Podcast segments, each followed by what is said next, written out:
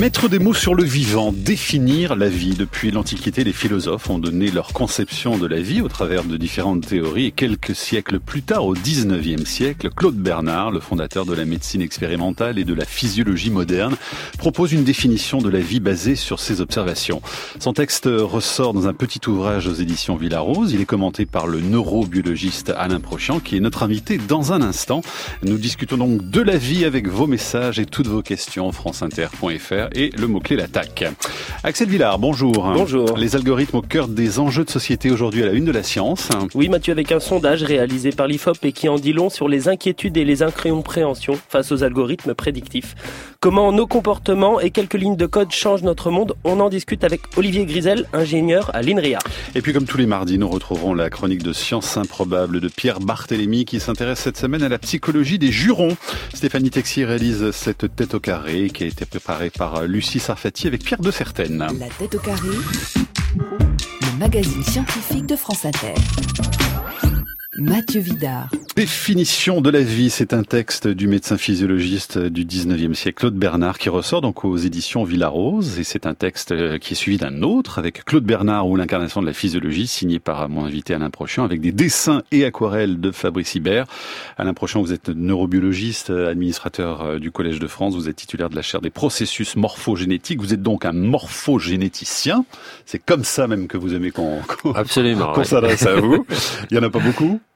Euh, oh, il y en a énormément. On ah nous sommes tous morphogénéticiens. Ah oui, sans le savoir. On, ne le sait pas forcément. C'est ça. Et pour parler de la vie, les auditeurs nous rejoignent avec les, les questions et les messages franceinter.fr et le mot-clé l'attaque. Ça fait longtemps hein, que, que vous discutez au fond avec, euh, avec Claude Bernard. Hein. Ah oui, c'est des conversations entre amis, la science. Vrai? euh, entre amis parfois pas décédés depuis très longtemps.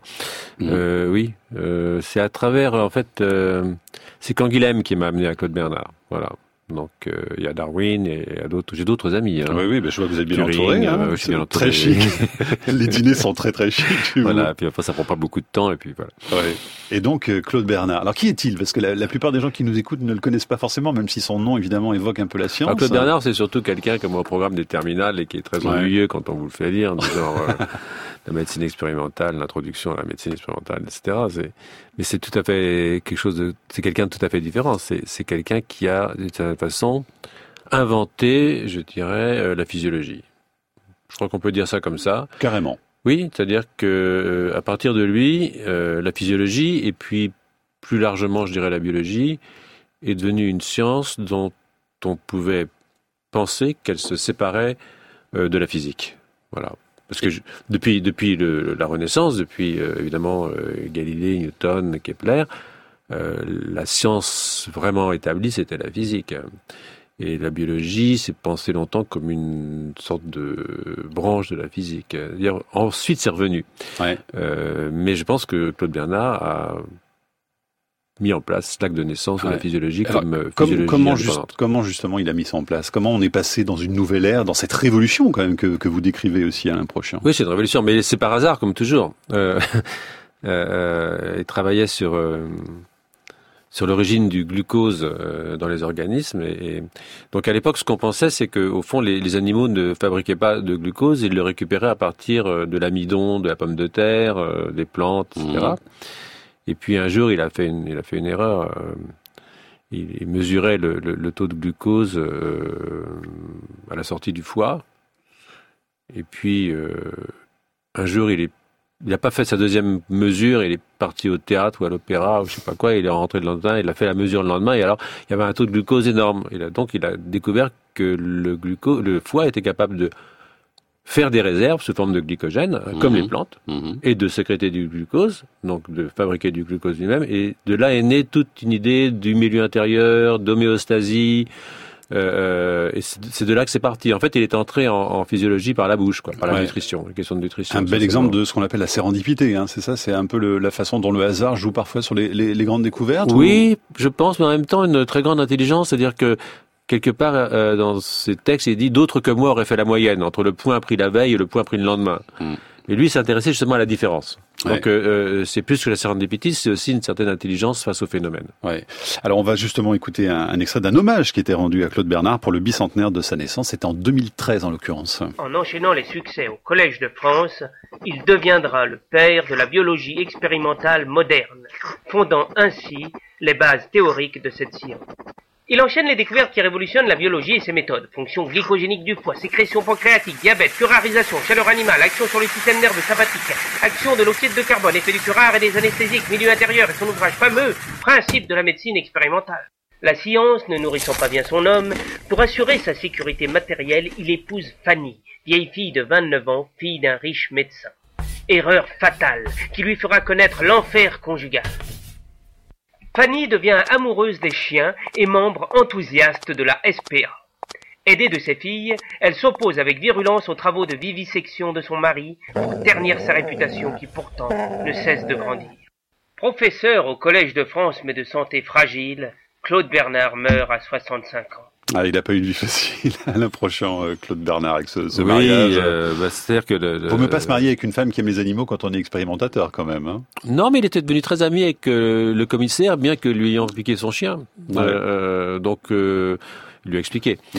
Non, euh, c'est une histoire triste, oui, de la vie sentimentale. de- Mais on connaît pas tout de la vie sentimentale de Claude Bernard. Il y a quand même euh, une certaine Madame Ouais. Rafalovitch qui était là pour animer un tout petit peu son imaginaire, au moins. Bon, ce serait l'objet d'un autre ouvrage. En tout cas, là, c'était un hommage de l'université Claude Bernard de Lyon, qui était euh, assez drôle justement. Euh, vraiment, Claude Bernard a été pour vous essentiel dans, dans vos recherches, Alain Prochian?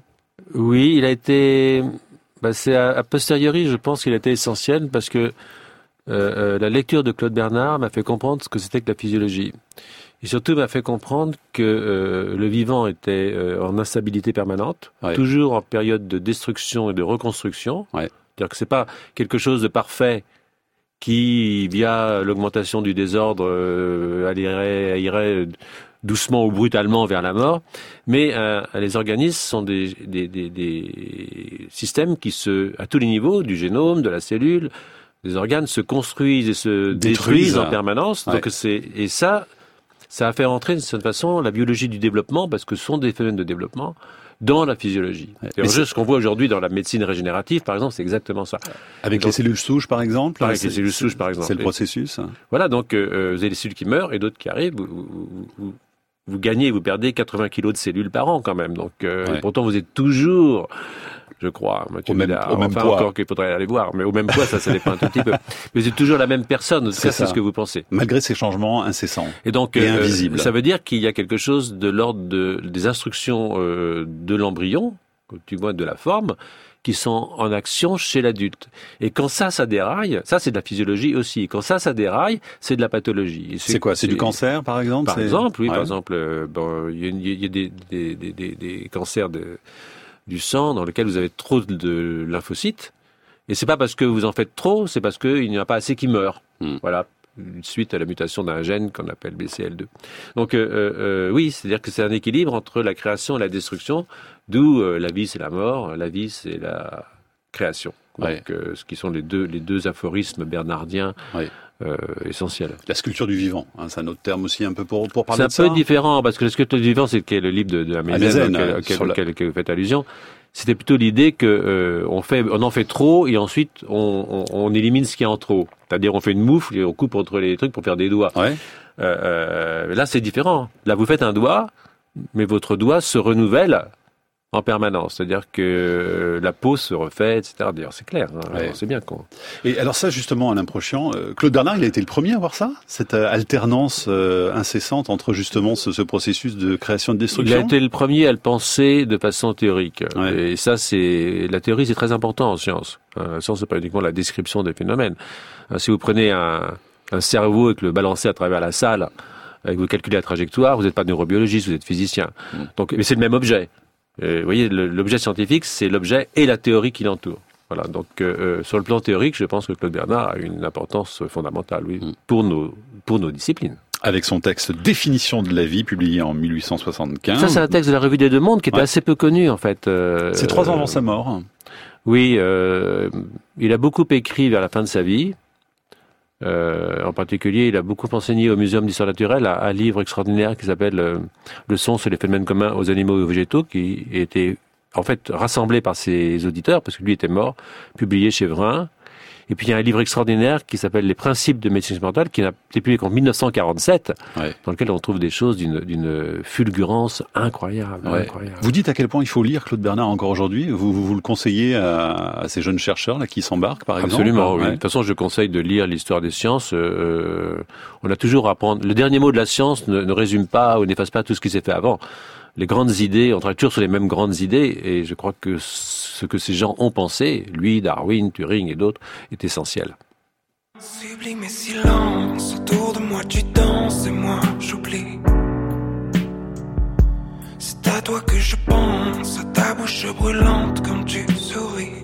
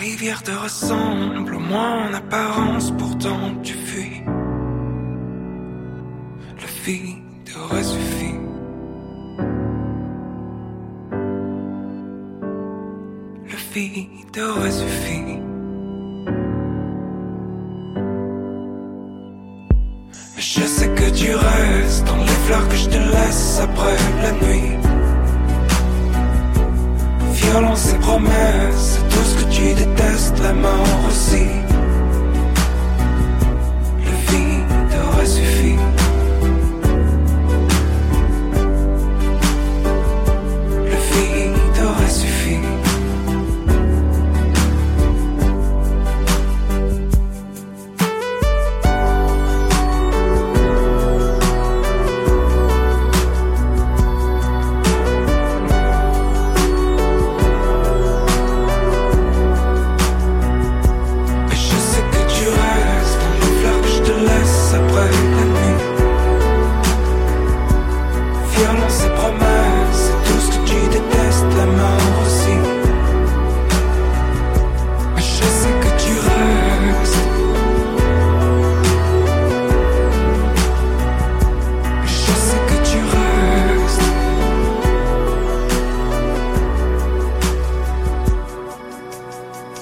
Sublime et silence, Julien Doré. La tête au carré, Mathieu Vidard. Avec moi, le morphogénéticien Alain Prochian pour ce texte Définition de la vie. C'est aux éditions. Euh, ça vous fait plaisir hein, quand je dis ça. Hein ouais, ouais, ça m'amuse. Vous aimez ce terme aux éditions Villarose. Donc ce, ce, texte de Claude Bernard et puis le vôtre ensuite Alain Prochian. Tout ça avec les dessins et aquarelles de Fabrice Hibert d'ailleurs, un hein, artiste important, artiste français contemporain. Oui, que j'ai rencontré à cette occasion d'ailleurs. J'ai eu beaucoup de plaisir. Et c'est inspiré de, du texte de, de, Claude Bernard Oui, vous verrez, ça saigne un peu, vous allez voir. Oui, oui, oui, parce que c'est ça, hein, l'idée, effectivement, c'est euh, nourrir la mort, hein, c'est cette euh, série de dessins. Donc, euh, comment il a approché cette question de la vie, justement, Claude Bernard? Il fait un, un, saut en arrière avec l'Antiquité, justement, pour voir déjà à l'époque quelles étaient les, les théories en, vigueur? Non, c'est un type très pragmatique, en fait. il s'est surtout démarqué, je dirais, de Bichat. Ouais. Hein, c'est-à-dire euh, d'une forme de vitalisme tissulaire, comme on disait. Alors ça veut dire quoi ça? euh, C'est-à-dire qu'il y a des principes vitaux qui luttent contre des principes de mort. C'est-à-dire que la vie, ce serait l'ensemble des forces qui luttent contre la mort ou qui s'opposent à la mort. Et, et donc c'est une vision très thermodynamicienne des vivants. C'est-à-dire qu'en fait, il y a une structure et puis euh, elle se défait par excès de désordre, etc. Puis à un moment, c'est la bascule. Inéluctablement, c'est Inéluctablement, Donc, parce y a- que y a ça pas s'use. Il n'y a pas du tout cette idée d'alternance dont on parlait tout à l'heure. Et, hein. et ce que Claude Bernard amène comme idée, c'est qu'en fait, euh, la vie c'est la mort et la vie c'est la construction. C'est-à-dire que les choses meurent, Ouais. mais qu'en même temps elles se reconstruisent. Euh, euh, et ça, c'est une vision qui est complètement euh, contemporaine d'une certaine façon et très très différente de la vision de, de Bichat. Ouais. Encore que Bichat est un immense savant. Hein. Euh, Ouais, c'est ouais. pas du tout. On n'est pas en train de donner des bons points. euh. Mais pourtant, vous dites qu'il y a encore ces deux visions aujourd'hui. Oui, il y a encore ces deux Donc il y a- il y, a visions, deux écoles au fond de. oui, d'une certaine de façon, il y, a deux, une- il y a deux écoles. Il y en a plusieurs même, mais bon. Mais c'est vrai que justement à cause du livre de, à cause du livre, Schrödinger avec Qu'est-ce que la vie?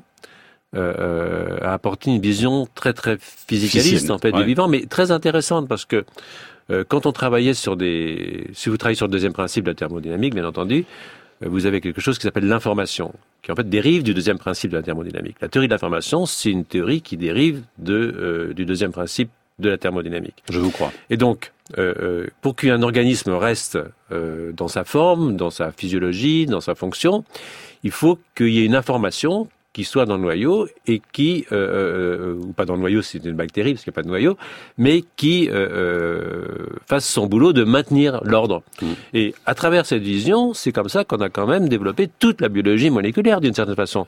La biologie moléculaire à ses débuts, toute la génétique moléculaire à ses débuts, c'est d'une certaine façon une théorie de l'information appliquée au vivant. Et donc, euh, euh, Mais elle vient euh, d'où cette information, Alain Prochian? Eh ben, c'est-à-dire que pour un œuf de poule, il sort une poule, Ouais. hein, euh, euh, pas, pas un canard. Jusqu'à ce que jusqu'à ce que les physiologistes s'en mêlent. Parce que comme dirait Claude Bernard dans les principes de médecine expérimentale, quand il est publié en 47 par, par Delhomme, euh, quand on, pour l'instant, l'évolution ne peut pas travailler dessus, Mhm. parce qu'on ne peut que la contempler, mais le jour où on aura compris les mécanismes qui permettent de construire les organismes, comme les chimistes savent faire des éléments nouveaux à partir d'éléments anciens, alors on pourra expérimenter en évolution. C'était absolument visionnaire hein, comme, fa- comme façon de voir. Donc oui, c'est une, il y a, il y a- il y a la- les deux écoles très très riches l'une comme l'autre Donc coexistent. Bichat Bernard. Bichat Bernard, disons, Ouais. et se prolonge dans l'histoire des sciences. Aujourd'hui, on a encore des gens qui travaillent plutôt du côté de Bichat, disons les physiciens de la matière molle, qui sont des gens Ouais. extraordinaires, bien entendu. Il ne s'agit pas de, de nouveau de dire ça c'est bien, ça c'est pas bien. Ouais. Et puis de l'autre côté, les physiologistes qui sont plutôt bernardiens, je dirais. Ouais. Et puis les deux travaillent ensemble. Mais, euh, mais c'est quand même de sacrées différences quand même dans, dans Oui. la conception même d'ailleurs du mécanisme de la vie. Ce sont des différences, mais en même temps, le vivant est fait de molécules, il est matériel. Donc en fait, euh, si vous tirez sur la peau, ça se déforme, ça a des conséquences. Donc Mm. oui, c'est aussi un objet mécanique, c'est aussi un objet euh, qui peut répondre des lois de la physique et de la chimie, qui en répond en dernière instance. Mais c'est pour ça que je vous disais que la théorie est très importante, parce que regarder un cerveau d'un point de vue de physicien ou d'un point de vue de physiologiste, c'est pas la même théorie qui entoure le même objet. Donc l'objet peut être étudié de différentes façons, bien entendu. Mais la théorie qui se construit, et en particulier une théorie du vivant, est vraiment fondamentale pour étudier le vivant. En même temps qu'une technique du exploratoire du vivant. C'est aussi ce que Claude Bernard apporte dans son, sa défense de l'utilisation, de la vivisection, du poison, etc., dans l'étude des organismes vivants. Ben, c'est un grand expérimentateur hein, quand même. C'est aussi euh, lui qui a fondé la- une certaine méthodologie quand même dans, en science. Oui, c'est-à-dire que c'est lui qui a euh, le premier affirmé que les phénomènes euh, physiologiques étaient aussi déterministes que les phénomènes de la physique. Hmm. C'est-à-dire que c'était pas poétique, c'était de la science. On va écouter justement euh, un extrait euh, d'une d'une série consacrée à, Claude Bernard où justement on a euh, cet aspect de la méthodologie. L'expérimentateur n'admet jamais le point de départ immuable. Son principe est un postulat dont il déduit logiquement toutes les conséquences, mais sans jamais le considérer comme absolu et en dehors des atteintes de l'expérience. Les corps simples des chimistes ne sont des corps simples que jusqu'à preuve du contraire. Toutes les théories qui servent de point de départ aux physiciens, aux chimistes et à plus forte raison aux physiologistes ne sont vraies que jusqu'à ce qu'on découvre qu'il y a des faits qu'elles ne renferment pas ou qui les contredisent. Lorsque ces faits contradictoires se montreront bien solidement établis, loin de se raidir, comme le scolastique ou le systématique, contre l'expérience pour sauvegarder son point de départ, l'expérimentateur s'empressera au contraire de modifier sa théorie parce qu'il sait que c'est la seule manière d'avancer et de faire des progrès dans les sciences. L'expérimentateur doute donc toujours, même de son point de départ, il a l'esprit nécessairement modeste et souple et accepte la contradiction à la seule condition qu'elle lui soit prouvée. Voilà un son qui date de 1951. Avez-vous l'esprit modeste et souple, Alain Prochain Évidemment. sinon, je ne serais pas ici. ne m'inviteriez pas, sinon, bien entendu. et, le, doute aussi. Hein. Et le doute. c'est une belle description de la méthode scientifique. C'est très beau dans hein. le texte de Claude Bernard. On trouve ça dans les dans les dans ses principes, dans ouais. l'introduction à la médecine expérimentale. C'est un texte. C'est euh, quand quand quand on est en face de quelque chose qui ne colle pas avec les théories et qu'on l'a bien vérifié plusieurs fois, alors il faut rejeter la théorie, fut-elle défendue par les plus grands noms. Ouais. C'est comme ça qu'ils disent, je me souviens un petit peu. Et, et, et oui, parce qu'il a quand même trouvé des trucs qui étaient un peu dérangeants. Qui allaient à l'encontre euh, des choses établies. À l'encontre vraiment des choses établies.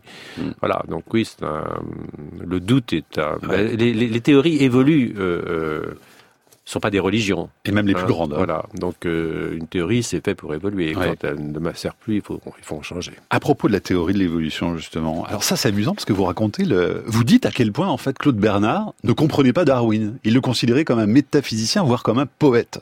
Oui, parce qu'il adoptait les, les, les, les, trois âges de la science, hein, euh, donc métaphysique en particulier, Mm. l'âge métaphysique. Euh, il avait, de son point de vue, pas entièrement tort, parce que euh, on ne pouvait pas expérimenter en évolution. Donc, euh, il avait une conception de la science qui était un peu dogmatique d'une certaine façon. un petit Ouais. peu- Est-ce qu'il y avait le manque de recul Il y avait le manque de recul de l'époque aussi, peut-être Non, euh, c'est- je pense que c'est des traditions différentes euh, de, de philosophie à ce moment-là, de philosophie scientifique. Euh, au fond, Darwin, vous savez, Darwin a beaucoup douté. Hein. Quand il reçoit une lettre euh, de, de Lyell lui disant que euh, Lyell accepte sa théorie de l'évolution, il y avait un petit quiproquo là, parce qu'en fait, Lyell acceptait jusqu'au singe, mais pas après. Ouais. Et, euh, et, il dit ah mon Dieu comme je suis heureux, j'avais tellement craint d'avoir passé ma vie sur une chimère. Donc vous voyez, même euh, après avoir euh, en 1859 euh, publié euh, Mhm. euh, l'origine des espèces, il était encore dans le doute. Donc euh, sont des gens qui doutent toujours. Alors Darwin Bah, surtout- ne pouvait pas expérimenter. Son expérimentation c'était rassembler les éléments, les Ouais. comparer. Il a beaucoup observé. Il a fait de- observation, l'observation. voir les fermiers, voir etc. Ouais. Donc c'était pas une expérimentation comme pouvait la faire Claude Bernard dans un laboratoire en Ouais. contrôlant le maximum toutes les les, les, les, variables. les- les- les- Donc euh, c'était pas vraiment de la science pour quelqu'un comme Claude Bernard. Mais c'est pour ça que j'ai pris ce texte tout à l'heure que je vous ai rappelé dans les principes de mes expérimentation, dire un jour l'anatomie, la, zoologie, nous ne pouvons que la contempler. Mm. Alors que la physiologie, on peut travailler dessus. Mais un jour, on pourra la faire évoluer, on pourra faire comprendre ce que c'est que le principe du chien ou le principe du lapin et faire passer Quand il prélève un- le foie directement et Alors, que ça va vite. donc lui, c'est un physiologiste, c'est pas quelqu'un Ouais. qui, il pense que c'est très intéressant l'évolution, mais c'est hors de portée. En fait, c'est un impatient. non, c'est un type très patient. Il pense que c'est hors de portée d'une pratique expérimentale. Catherine nous dit sur franceinter.fr, un être vivant naît, se nourrit, se reproduit et meurt. Est-ce que c'est une définition toujours valide de la vie? Et deux protéines qui s'unissent, est-ce déjà la vie? Alain Prochian. Bah, C'est-à-dire que si on voulait définir la vie, c'est compliqué de définir la vie parce que ça, ça- la vie c'est un concept. Euh, euh, je Ben, Claude mieux, Bernard lui-même y renonce d'ailleurs. hein. faut mieux définir le vivant. Et effectivement, les êtres vivants sont des êtres qui naissent, se développent, meurent, ils se reproduisent parfois, Mhm. euh, et surtout ils évoluent. C'est-à-dire qu'une évolution des espèces, euh, ce que ne fait pas un caillou. Voilà. Euh, donc euh, je dirais que oui, le, le vivant, par définition, c'est ça. Bon. Mais j'ai rien contre, je suis pas dogmatique. Si quelqu'un veut changer la définition du vivant, euh, qu'il le Ouais. fasse. Mais faut qu'il ait quand même de sérieux arguments. Hein Oui, mais c'est pas très grave. Je veux dire, euh, ce sont des définitions. Après, Ouais. quand on est confronté à l'objet, c'est différent. Puis vous dites beaucoup aussi à quel point ça change selon les époques. Hein. C'est-à-dire la conception même de la vie. Bah, C'est- bien entendu, C'est lié à un contexte, à une façon de voir le, le monde. Tout change en fonction des époques et même euh, à l'intérieur d'une même époque parfois. Et deux protéines qui s'unissent, est-ce que c'est déjà la vie Pour poursuivre la, question de notre auditrice. Deux protéines qui s'unissent, non, ce sont deux molécules qui s'accrochent. voilà, ça ne veut pas dire qu'elles vont se reproduire ou évoluer. C'est compliqué. Les gens disent est-ce qu'un virus c'est vivant? Voilà, une bonne question. Est-ce qu'un virus c'est vivant? Ma tendance à dire, ma tendance à dire non. parce qu'un virus a besoin d'une cellule pour se reproduire, donc il Ouais. vient forcément après. Donc euh, euh, c'est plutôt une forme de sexualité au fond entre entre, entre cellules, euh, même Ouais. parfois destructrice. Mais est-ce que le virus tout seul pris isolément est vivant? Bah, je dirais, je dirais non, mais je peux avoir tort. Voilà. Bon, ben c'est bien, tout est ouvert alors. Allez, on vous retrouve dans un instant, l'an prochain, pour euh, poursuivre notre discussion autour de Claude Bernard.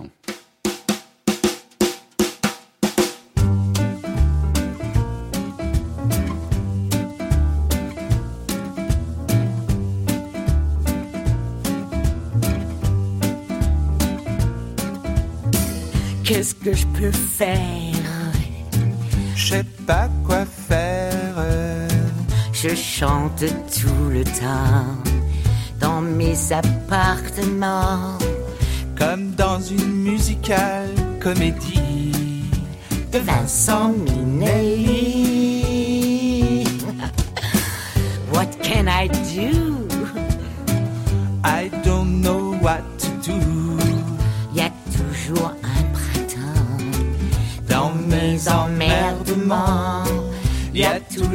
Une étoile qui nuit au milieu de la nuit. Quand tu es triste, je suis triste. oui c'est vrai. Quand tu es Ben, je suis gay. Mais il me suffit de chanter cet air que vous reconnaissez. c'est quoi cet air? C'est un air de rien, un air de famille, un air de bœuf. Oh Qu'est-ce que je peux faire? Je sais pas quoi faire. Je chante tout le temps dans mes appartements, comme dans une musicale comédie de Vincent Minnelli. What can I do? I don't know what to do. Y a toujours un printemps Dans mes emmerdements, y a toujours une étoile qui luit au milieu de la nuit.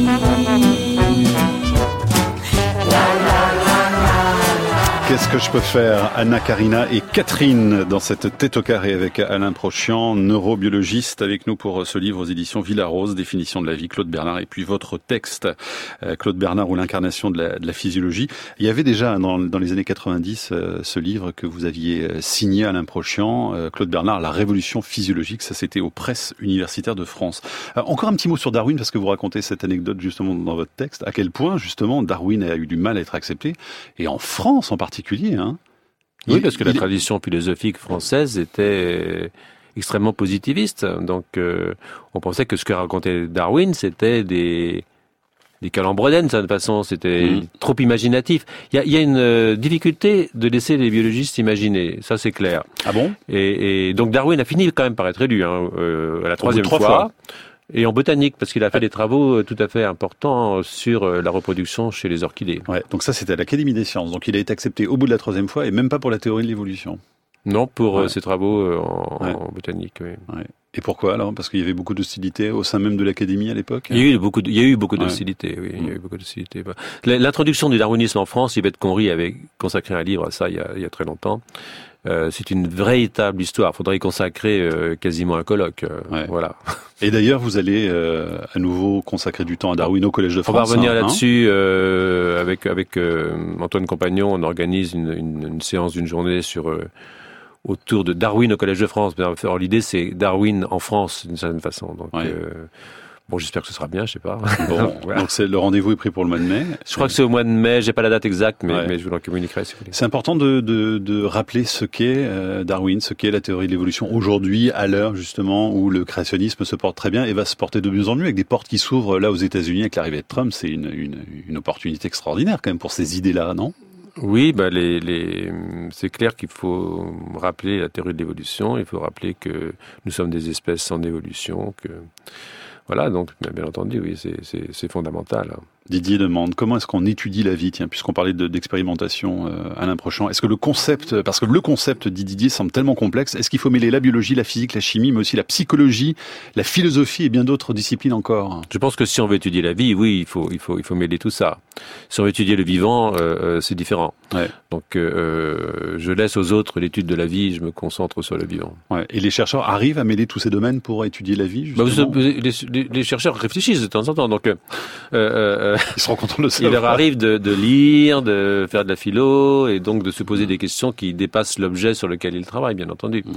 Mais quand on est au laboratoire, euh, on travaille sur le vivant. ouais. Adèle demande qu'est-ce qu'il faut réunir comme conditions pour être défini comme vivant, justement, Alain Prochian. Ben, ne pas être mort, euh, essentiellement.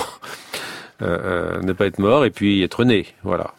Et puis s'être développé, être le résultat d'une chaîne euh, évolutive euh, qui a démarré avec l'apparition de la vie sur Terre il y a environ, euh, je dirais, entre 3 et 4 milliards d'années. Ouais. Voilà. Avec quand même toujours beaucoup de questions sur le, le point de départ. Ah ben comment de- ça s'est fait c'est, hein. On ne sait pas, bien entendu, oui. Ouais. Pas.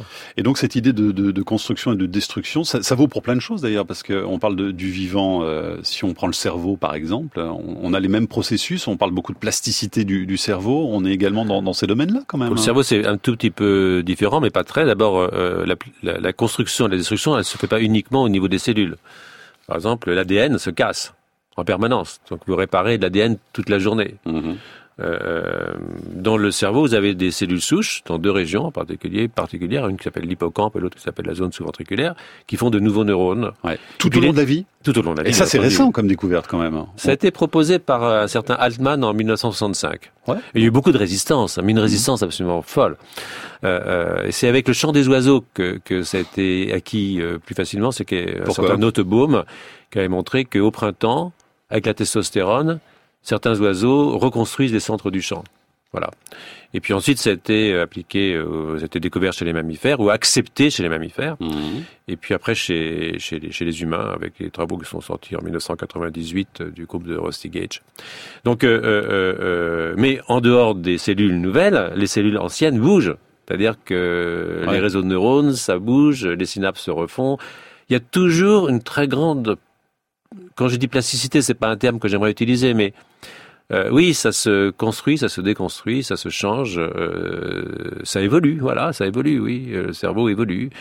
Euh, c'est pour ça que l'éducation est quelque chose de fondamental. Alors il y a des périodes où ça évolue plus facilement, C'est ça. ce qu'on appelle des périodes critiques, euh, où on peut apprendre Les beaucoup plus facilement. Les premiers âges de la vie par exemple. Bah, ça dépend pour quelle fonction, mais pour certaines fonctions, c'est les premiers âges. Pour d'autres fonctions, c'est un peu plus tardif. Ouais. Euh, donc, toutes les périodes critiques ne sont pas Hmm. synchrones. Mais sur les périodes où il y a une grande plasticité euh, cérébrale. Mais c'est pas perdu après, hein.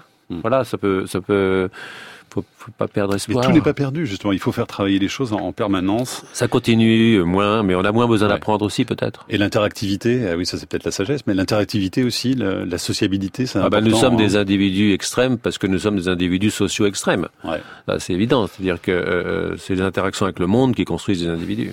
Alain Prochian, avant de vous quitter, puisque vous êtes euh, également administrateur du Collège de France, il y a un engagement important auprès des chercheurs migrants. Là, on a entendu parler de ça il n'y a pas très longtemps euh, avec le, le ministre Thierry Mandon. Vous êtes en- engagé à accueillir au sein du Collège des, des chercheurs Non, nous n'engageons pas, euh, nous ne nous accueillons pas au sein du collège, ça peut arriver. Mm. Non, ce qu'on qu'on a fait, c'est qu'à la suite du, du colloque euh, de rentrée, qui est un colloque annuel du Collège de France, qui s'appelait Migration, réfugiés, exil, Oui. et qu'on avait décidé sur ce thème pour des raisons que vous pouvez comprendre quand même, euh, euh, le ministère, euh, après un rapport qui avait été fait par Liora Israël, euh, en fait, a mis en place un programme et a demandé au Collège de France d'être le porteur du programme. De ce programme, il consiste à, euh, une fois que les dossiers reviennent à partir des universités, eh bien, de les examiner et de subventionner pour aider à voyage ou à l'insertion Mhm. de ces collègues qui sont en difficulté du fait des pays dans lesquels ils ne peuvent plus vivre. Avec Voilà. des créations de postes euh, concrètement?